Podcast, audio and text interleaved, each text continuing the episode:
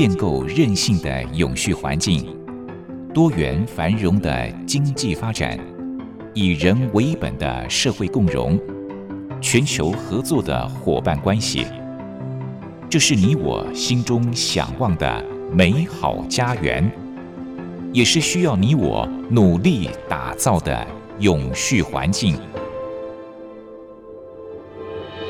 美丽台湾，永续家园。本节目由教育广播电台与台湾永续能源研究基金会共同制播。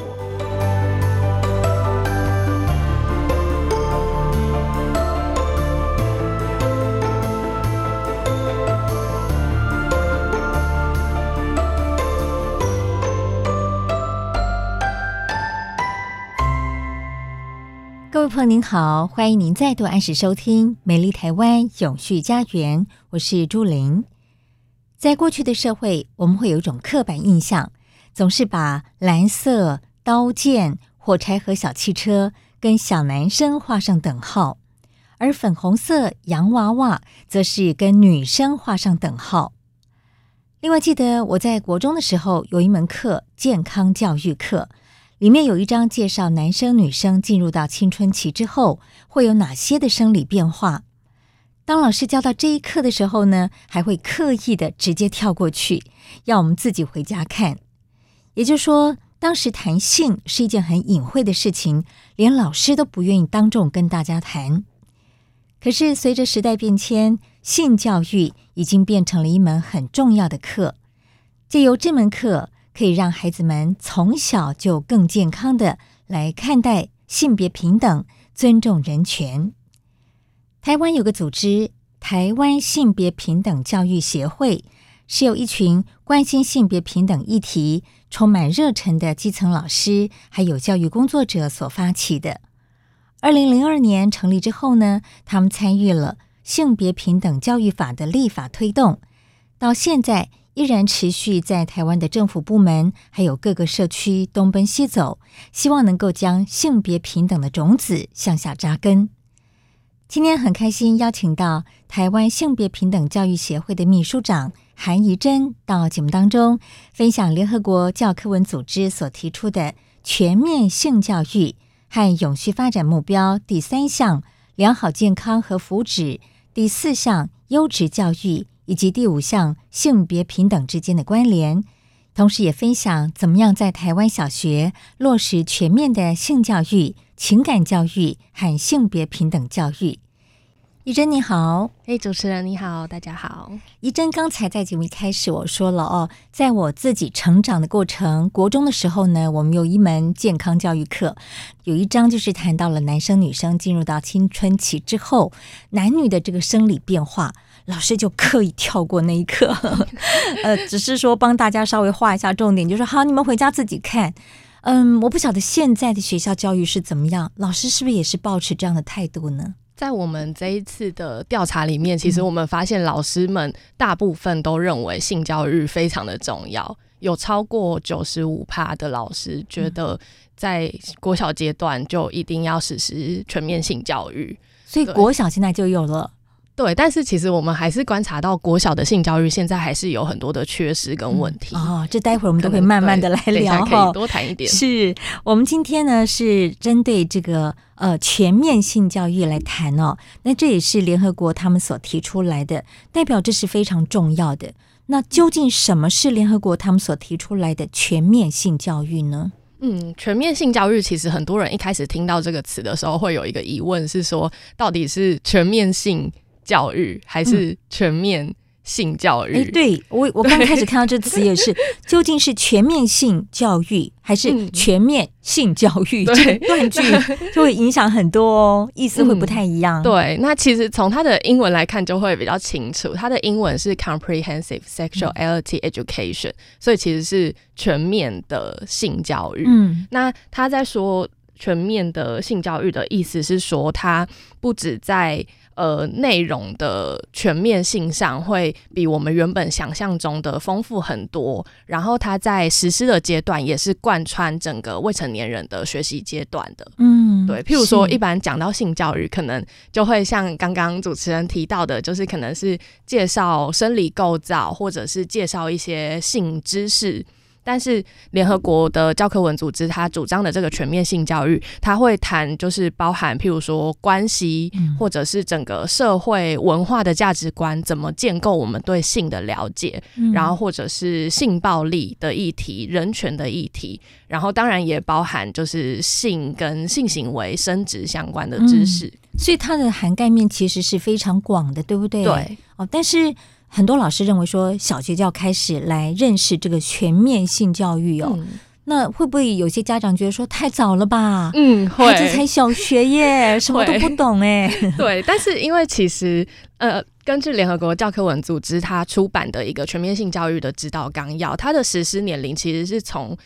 呃，五岁开始一直持续到十八岁。那当然也不是说从五岁我们就要开始教小朋友怎么发生性行为，而是说在五岁的这个阶段，他有一些他适合指导的概念。譬如说，他可能会开始需要认识自己的身体，因为国外有研究说，其实小朋友从三岁就可以开始理解一些相关的知识，就是包含一些呃，你呃。譬如说不适当的触碰，嗯，或者是理解自己的身体等等的，其实小朋友从很小的年纪就可以开始了解了。嗯，对，其实我看到一份的这个资料，上面写到说，目前在全球只有百分之三十四的青少年能够准确的掌握关于艾滋病毒传播跟预防的知识。嗯，那在某些国家呢，三分之二的女孩在月经来潮的时候，根本不知道发生什么事了，嗯嗯嗯，所以可见在全世界还是有很多的小孩子或者是青少年，他们对于性这件事情是懵懵懂懂的，嗯。那在你们的研究当中，台湾的孩子哦，小学啦、国中啦这样的状况应该很少吧？这方面的基本知识都还蛮有概念的，嗯。对，但是之前也有，我们这次的研究没有针对小朋友。Uh-huh. 对，但是之前也有针对小朋友，那大概是我们是针对老师哦，老师。对，因为我们想要做小学阶段的研究，uh-huh. 可是觉得小朋友好像比较难直接接触到，对，所以我们是先调查老师的教学状况。哦，对，但是之前像是耳福联盟有做一些跟小朋友的性知识或者是情感知识有关的调查，然后他就发现其实很多的小朋友从国小或者是国中就已经开。开始发展情感关系，可是我们的情感教育好像还没有跟上。嗯、那或者是他们虽然对于性知识有一定程度的掌握，可是这些性知识可能很高比例不是来自于学校或者是家庭，而是他们透过其他的管道自己去想办法搜寻到的。嗯、比方说网络，比方说网络，对不对？对或者是色情漫画等等。所以他们得到的这个性知识可能是错误的。对，没错。哦、所以刚才您还特别提到了说。情感教育还有性别平等教育，这都是现在一直在推的哦。对，那情感教育跟性教育还有性别平等教育有什么样的差别吗？其实它都涵盖在台湾。以台湾的法规来说的话，情感教育跟性教育跟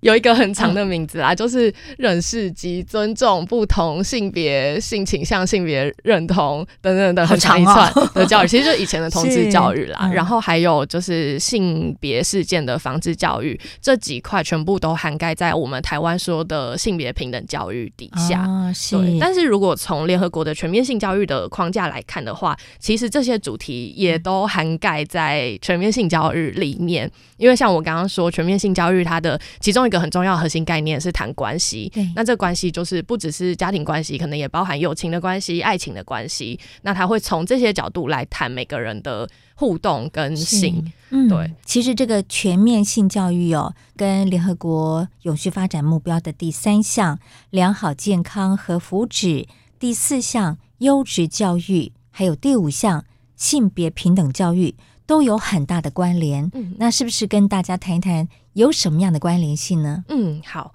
那联合国它在谈全面性教育的时候，很重要的一一个原则是，它是以人权跟性别平等为基础。那在联合国的这个纲要里面，它也很明确的指出。全面性教育就是可以回应到主持人刚刚说的这三点 SDGs 的目标。嗯、那健康的部分应该是最显而易见，就是推动性教育的一个很重要的目标，就是为了促进未成年人的性健康还有生殖健康。那联合国也有引用了一些国际上的历年来的研究，指出，呃，实施全面性教育有助于达到一些呃促进年轻人性健康的效果。譬如说，呃，很多人会以为教全面性教育是不是在鼓励小朋友去发生性行为，但是其实研究的结果是相反的，就是小朋友获得了完整的这些知识跟资讯之后，反而会推迟他们首次发生性行为的年龄，嗯、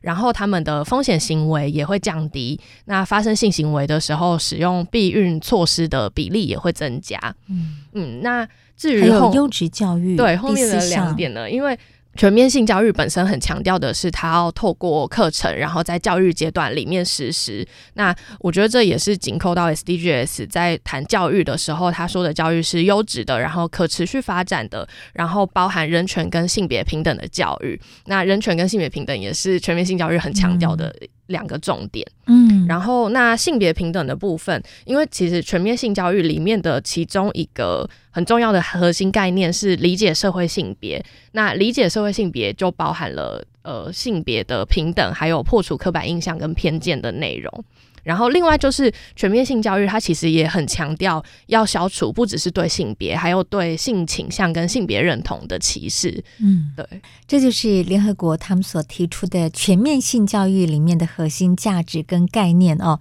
那也关乎着联合国永续发展目标的三项。包括了第三项良好健康与福祉，第四项优质教育，还有第五项的性别平等。好，我们先休息一下，待会儿呢再继续谈我们今天的主题：台湾的小学如何落实全面性教育。美丽台湾永续家园，我们节目是在每个礼拜六的早上十一点零五分播出。我是朱玲，这节目是由台湾永续能源研究基金会跟教育广播电台联合制播的。今天我们在节目当中一起来关心的是台湾的小学怎么样落实全面性教育。那么这也扣合着联合国永续发展目标的第三项良好健康和福祉，第四项优质教育，以及第五项性别平等。我们特别邀请到台湾性别平等教育协会的秘书长韩怡珍来跟大家分享这个主题。好，怡珍，就您的了解哦，目前在日本、韩国、香港跟东南亚这些亚洲国家地区推动全面性教育的状况是怎么样？那表现比较好的跟表现比较差的又是哪些国家跟地区呢？嗯，因为我们协会过去几年还蛮密切的跟刚刚提到的几个国家，还包含菲律宾跟泰国，有做一些线上的交流，嗯、所以也有请这些国家的伙伴们分享了一下彼此的状况。那我们就发现，其实好像这几个国家大概。呃，大家的状态都差不多，就是说在政策上还有很多可以努力的空间。嗯、那但是同时也有很多民间团体或者是教育工作者很努力的在推动落实全面性教育。那我觉得有一点难说谁表现比较好或表现比较不好，因为真的大家都各自面临差不多的，然后都还蛮艰困的一些挑战。那但是我觉得可能如果要说表现比较好的话，其实台湾真的算是表现比较好的，哦、因为我们在跟这些国家的团体交流的时候，他们都会很羡慕台湾有性别平等教育法，而且已经实施了快要二十年，所以我们的老师在教学现场要教性别平等教育或是性教育，嗯、其实都有一个。呃，法规的依据，那但是对于这些国家来说，他们是没有这样子的法律基础，所以他们的老师面临的挑战就会更多。那以泰国的状况来说，他们之前的教科书里面其实是把多人性别称为是一种异常的现象。那后来，呃，他们的民间团体跟一些专家学者去跟教育部投诉之后。嗯才教育部才引进 NGO 跟专家的一些代表来来参与教科书的修订。那他们最后在二零一九年的时候顺利改版了他的教科书，就是把这些歧视多元性别的字眼拿掉。但是他们观察到，呃，他们整个社会文化中，其实对多元性别的歧视还是还蛮强的。泰国他们之前对于多元性别还是不太了解哈、甚至会有一些歧视。可能有些朋友，就是我们收音旁听众朋友听到多元性性别，会想什么叫做多元性别啊？跟大家解释一下。嗯，好，多元性别其实我们是简称，就是现在 国际上可能会叫做 LGBT plus，、嗯、就是。呃，同性恋、双性恋、跨性别，或者是其他在性倾向、性别认同或性别特质上面比较不一样的一个族群，嗯。好，那像菲律宾的朋友有提到，他们其实是亚洲第一个开始办同志游行的国家。可是他们也发现，菲律宾这几年对于性别平等这方面的表现不是很好。那虽然他们的一些老师或是民间团体也有尝试在菲律宾推动全面性教育，但是目前还是很难进入到正式的课程里面去实施。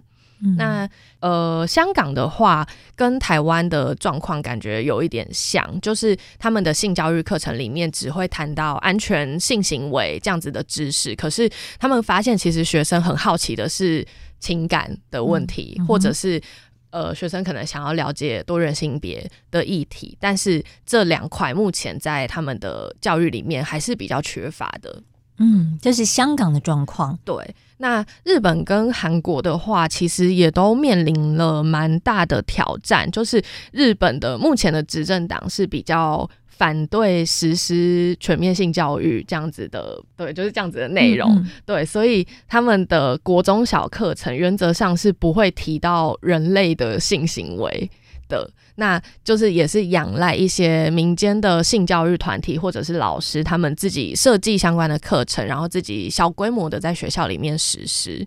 那韩国的话就更更严峻，他们在二零一五年的时候有通过一个学校性教育国家指引。那根据这个指引，老师在学校里面是不可以谈同性恋，然后不可以谈保险套这些内容的，而且他们的呃教育部通过的那个。教材的内容是充满很多歧视的内容的，这个之前有上过新闻。对，那再加上韩国的保守势力其实还蛮强大的，所以他们的团体也是觉得这方面很有挑战。嗯，嗯，这可能跟信仰也有关系吧？对，哦，因为韩国他们是一个天主教跟基督教非常盛行的国家。嗯对，那但是好像就比较不是宗教是、嗯，不是因为宗教的，比较是跟政治广谱结合的问题。这是一个亚洲的状况。对、嗯，那在欧洲或者是美洲这些地方，嗯、他们对于全面性教育推广的状况，是不是就比亚洲地区要好？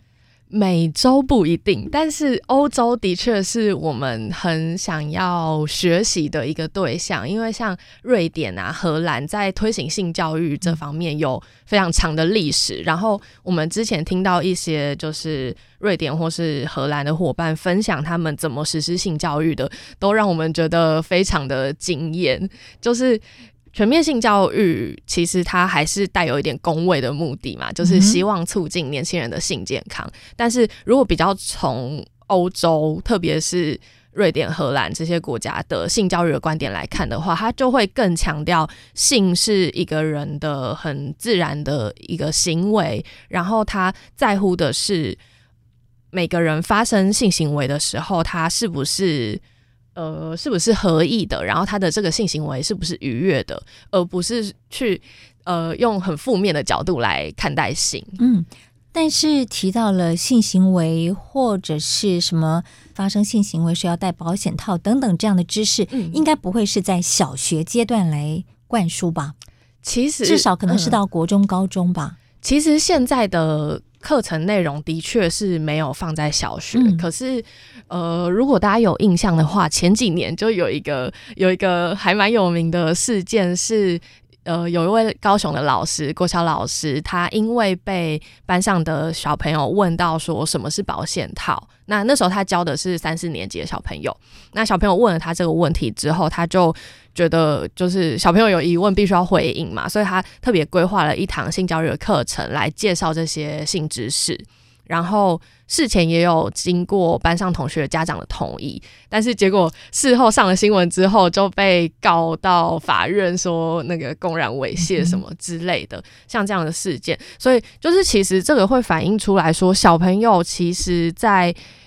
我们我们觉得好像不适合在国小教这样的内容，可是其实小朋友从国小阶段就可能有这样子的疑问。嗯、那当小朋友有这个疑问的时候，老师其实还是有责任要去回应他。嗯，所以可能在国小的性教育里面，也许老师不是采取主动，而是当有小朋友提问的时候，他们可以回答。可能在教科书啦、教材方面，老师就不主动提供了，对不对？其实我们觉得老师还是有机会可以主动提供，但我觉得这可能就可以讲到我们这次研究的一些结果哦，也就是你们。即将要发布的台湾国民小学落实全面性教育情形的检视报告当中，就可以看到老师们实施的一个经验分享，他们究竟应该要采取什么样的方法态度，都可以从这份报告当中来了解，对不对？嗯、好，是。那这个部分呢，我们在听一段音乐过后，待会儿呢再请怡珍来进一步跟大家做介绍。我们听一段音乐。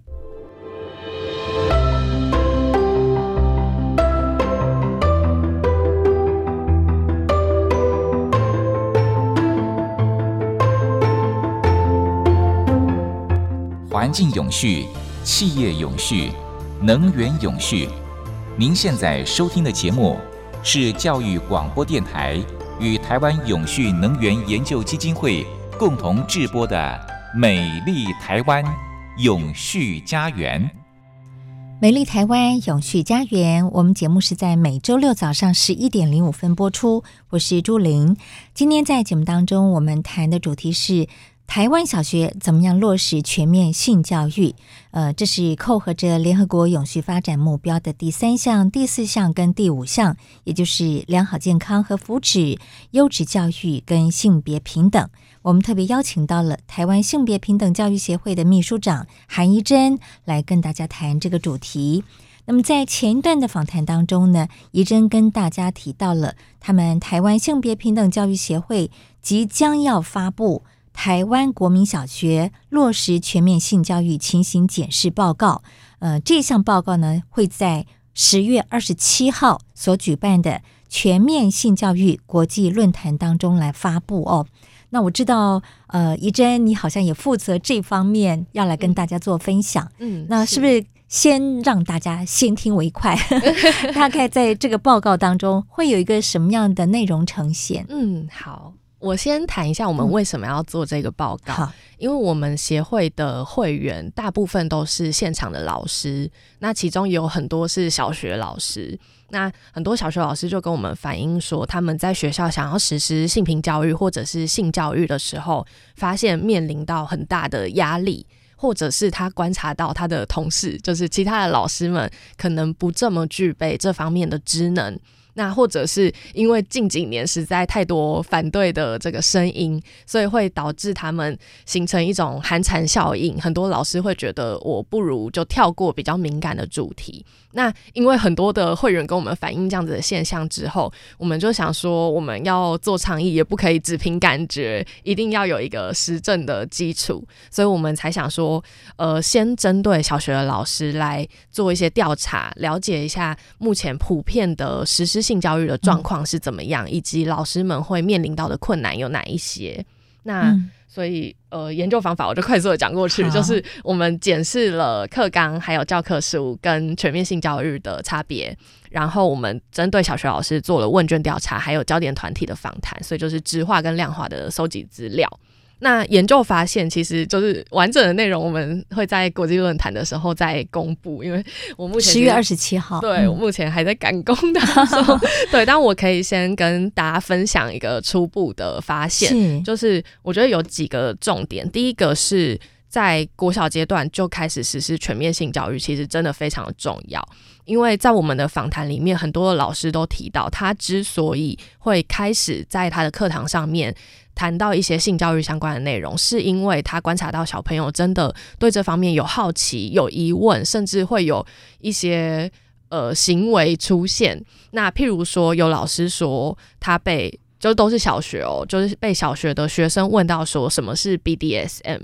或者是有小朋友问老师说：“老师，你有没有嫖妓过？” 那 老师就是每天在教育现场要不知道该怎么回答，哑口无言。对，要面临这些千奇百怪的问题。嗯、那但是老师一定要想办法回应学生。那这个就会迫使老师们必须要实施一些性教育的教学。嗯，那或者是也有很多老师提到说，呃，譬如说他们发现学生其实已经开始看 A 片，或者是学生呃会自己做一些色情的创作，譬如说画一些裸体漫画什么之类的。那如果他已经观察到这样的现象的话，要老师视而不见，其实也不可能嘛。老师一定得呃提供学生一些正确的知识跟资讯。嗯嗯，然后对，所以第一个是说，真的很多的老师觉得。呃，从小就要开始以适合小朋友年龄还有发展程度的方式来让他们循序渐进的了解了解，嗯，这些性知识是很重要的。嗯。第二个发现是我们发现，相对于其他学习阶段，国小老师要来做性教育，真的是压力非常的大。呃，因为我们有调查老师他在实施性教育的时候的困境，那最高比例的就是会担心来自家长的压力。有将近六成的小学老师都提到这个问题，然后也有百分之十三的老师说，他有实际的被无论是校方或者是被家长施压，要求他不要教某一些主题。那呃，这个是之前有一些研究针对。国高中老师做过类似的调查，那在他们的调查里面，其实比较没有出现这个问题。那小学阶段，可能就像刚刚讲的，因为可能还是会很多家长觉得，为什么要教小学生保险套？为什么要教小学生这些性知识？所以小学老师面临的压力也真的非常的大。嗯，然后第三个比较重要的发现就是，目前的性教育的内容其实离。联合国的这个纲要所指引的全面性教育还有蛮大的落差，就是我们发现现在的教学主题其实还是偏重某一些部分，然后避谈某一些部分。我觉得应该先从一个比较根本的角度来讲，就是我们现在的课纲采用的性教育的观点是叫做全人性教育。那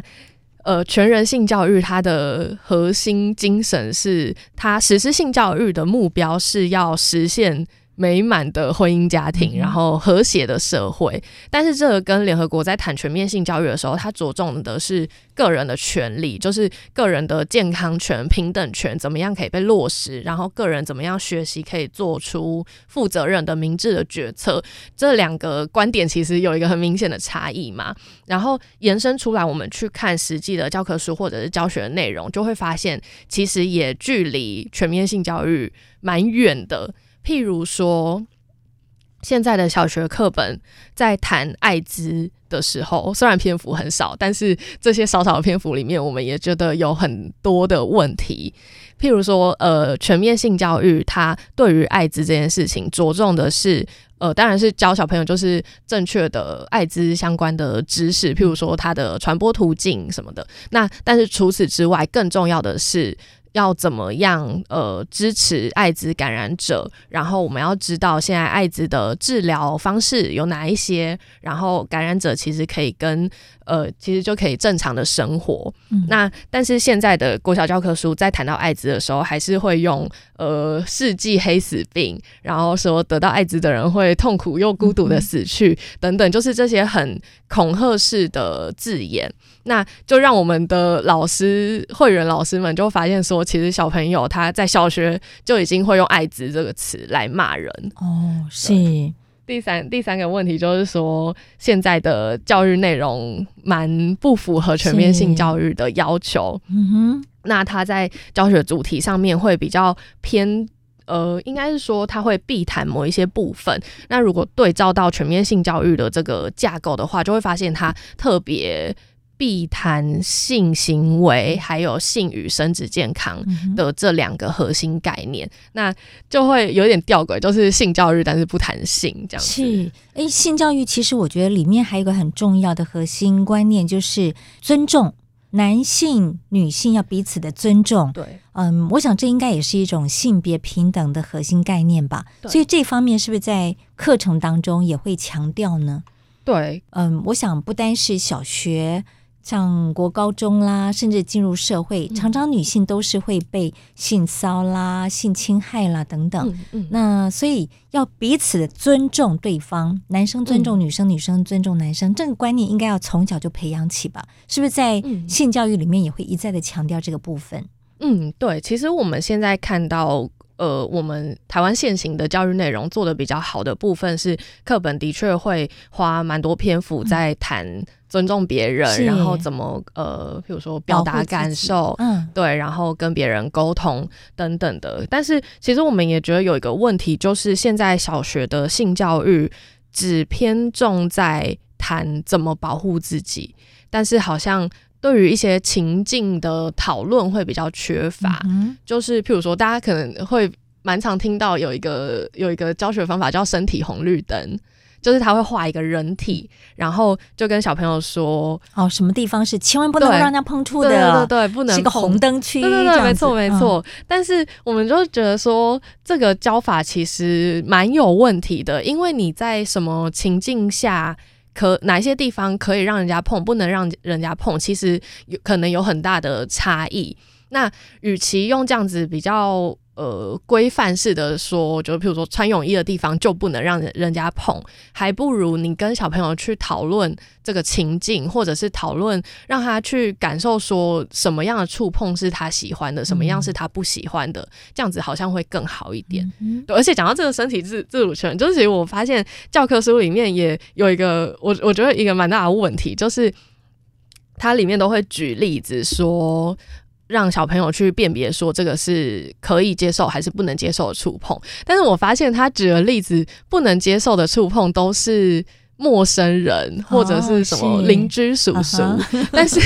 家长或老师都是那种什么鼓励的摸头啊什么的，但是其实，在小朋友里面很有一定比例的熟人性侵或熟人性暴力的问题，那课本里面完全没有呈现到这样子的可能性。嗯所以这个可能也是未来在教科书里面必须要强调的，嗯，对不对？就是只要让你感觉到不舒服的，不管是亲人或者是老师，都是不可以的，对不对？都要特别强调这个部分哈，而不是光只是讲邻居啦、什么叔叔啦之类的。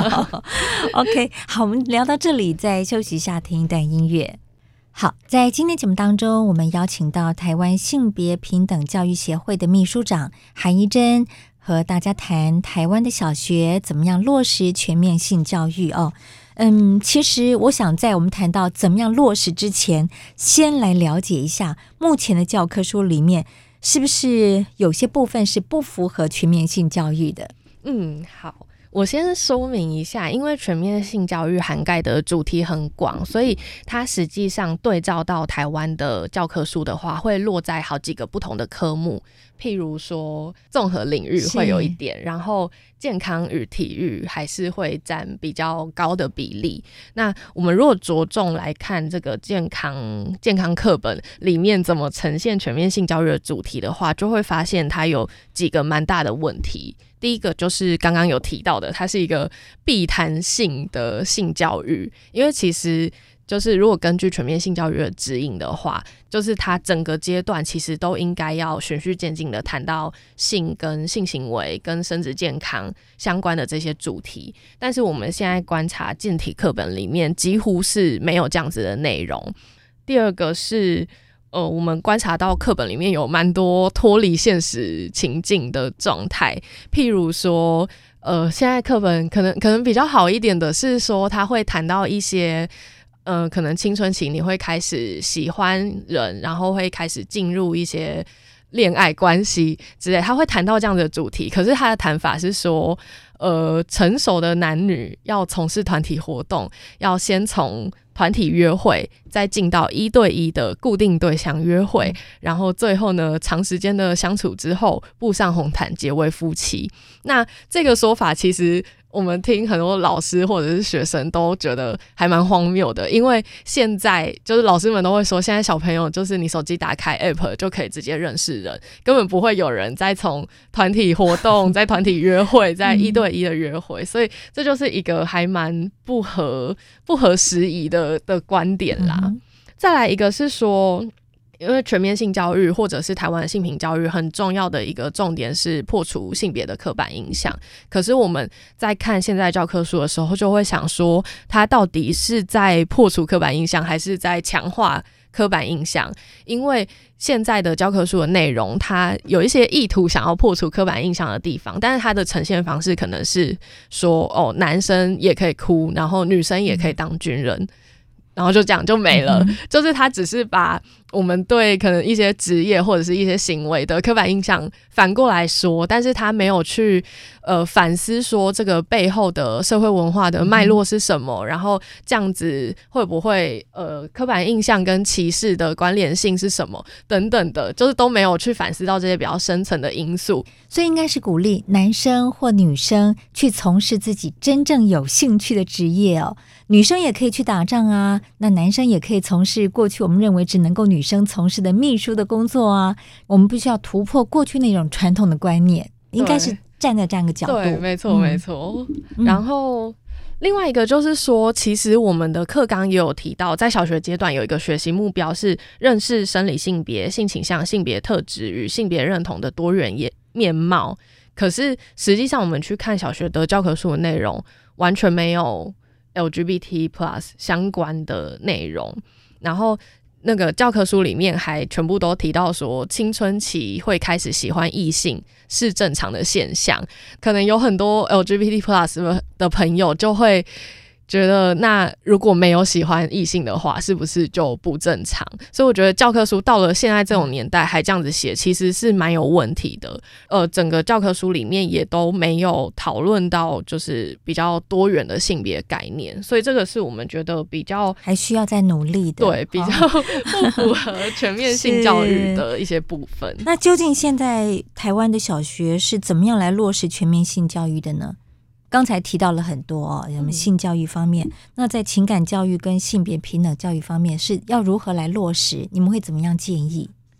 现阶段要。呃，马上进到落实会有一点困难，是因为呃，我们这次的调查其实除了了解老师们目前实施的状况之外，我们也针对老师本身的状况做了一些调查。那我们就发现说，虽然呃刚刚提到很高比例的老师都觉得一定要从小就开始实施全面性教育，可是实际上老师们接受到的训练跟支持是不足够的。因为我们这次也问老师们，他在师培阶段跟在职进修的阶段有没有接受过性教育相关的训练？结果我们发现有将近四成的小学老师，他在师培跟在职进修两个阶段从来都没有接受过相关的训练。那对于这些老师来说，他要去实施这样子，可能又比较。一般社会觉得比较敏感的的主题的教学的时候，那他当然就会觉得很困难，然后压力很大。然后我们也发现说，有很高比例的老师他在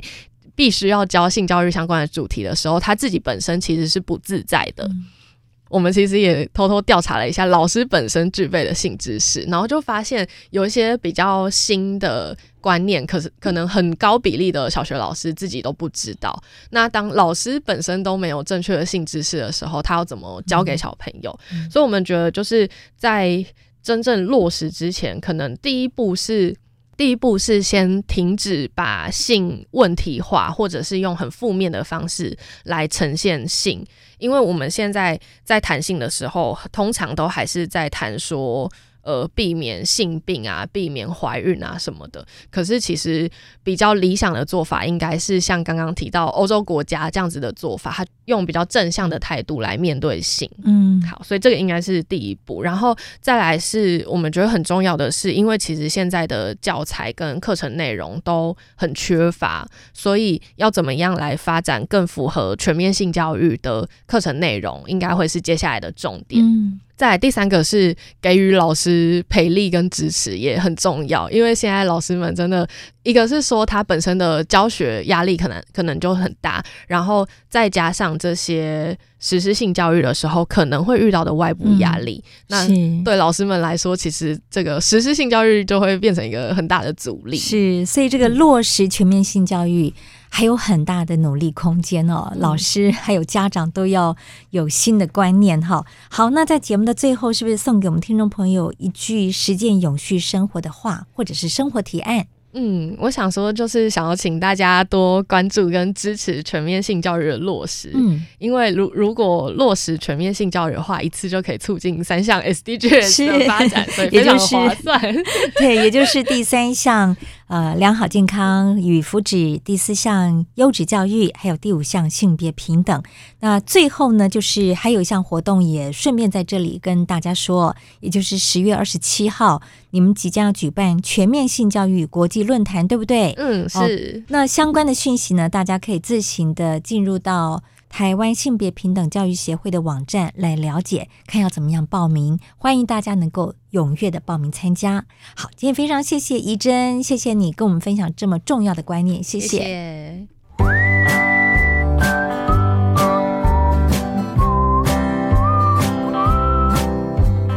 永续不是远在天边的口号。而是日常生活的实践。Go Green，在生活中做一点小改变，就能拥抱更美好的世界。请听绿色生活提案。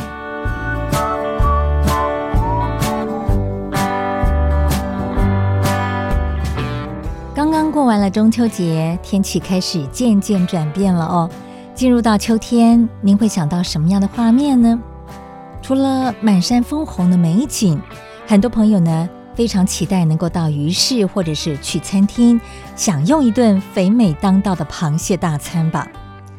台湾真的是美食的宝岛，不管是花蟹、三点蟹、续蟹、石鲟等各式各样在地的螃蟹，或者是进口的帝王蟹、松叶蟹、大闸蟹，不管您喜欢什么样的口味，都非常容易能够取得。秋天是盛产螃蟹的季节，除了时间正好之外，秋蟹因为含有大量的蛋白质，能够促进人体成长发育、美化肌肤，还有维生素 A、E，具有保护黏膜上皮组织、软化血管和抗衰老的功用，以及铁、钙、锌这些微量的矿物质，有助于滋补身体，帮助调节体内代谢、消除疲劳等等。有这么多的好处，难怪会获得大家的喜爱。每年呢，都要引颈期盼，希望能够趁这个时节好好饱餐一顿。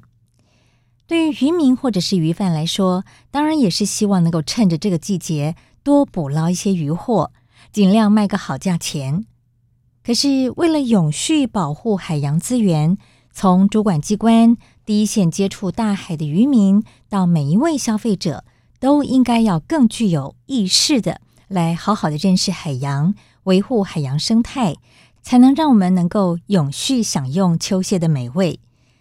其实早从十年前开始，农委会渔业署，也就是现在的农业部渔业署，就已经公告了严禁海渔船捕捞巡蟹类渔获管制措施，并且在去年和今年分别新增了更多的管制规范。除了每年夏天实施螃蟹的禁捕令，要求将小于一定长度的螃蟹放回大海，还严格的规范，一直到十二月都不能够捕捞俗称开花的抱卵母蟹，避免这些受精卵失去了睡变成为小螃蟹，而且持续长大的机会。为了落实管理，渔业署和各地渔会在各渔港、市场也都部署了稽查人力。拿着特定的量尺来稽查违规，同时呢，也持续向民众宣导不要购买那种禁止捕捞的小螃蟹，或者是开花的母蟹。事实上，除了第一次购买螃蟹不太能够掌握采购螃蟹秘诀的民众以外，一般的饕客大概都不太会去购买小螃蟹或者是开花母蟹，因为就算是没有特别考量永续渔业保护，小螃蟹没有太多肉。而开花母蟹呢，就像是怀孕妈妈一样，因为体内的养分都转换成为供这个蟹卵来使用，所以呢，这个蟹肉它也会萎缩，没有味道。可是这么没有市场价值的螃蟹，为什么还是可能会出现在摊位上呢？海洋资源保育人员他们发现，这是因为还是有些不肖的渔民没有遵守永续渔业的规范。使用不恰当的捕捞方式，在渔船上呢，没有妥善的分类，即使将这些不应该上岸的螃蟹带回来，甚至为了要规避查核，还会强行将母蟹的蟹卵给挖下来，再将这些衰弱又不好吃的母蟹低价的出清。有些执着于蟹黄而指名挑选母蟹的这些消费者，以为捡到了便宜，却不知道自己在无形当中成了消费海洋资源的帮凶。其实，不同的蟹种，它的品尝重点不一样。真正想要吃蟹膏、蟹黄，可以选择养殖的青鲟或者是大闸蟹。至于要辨别螃蟹有没有被恶毒的商人强行挖去蟹卵，可以观察这个螃蟹的腹甲，若是遭受到恶意对待的这个开花母蟹，被撑开的腹甲难以在短时间之内自然的合盖，当中的绒毛就会比较旺盛，也可能会残留一些蟹卵。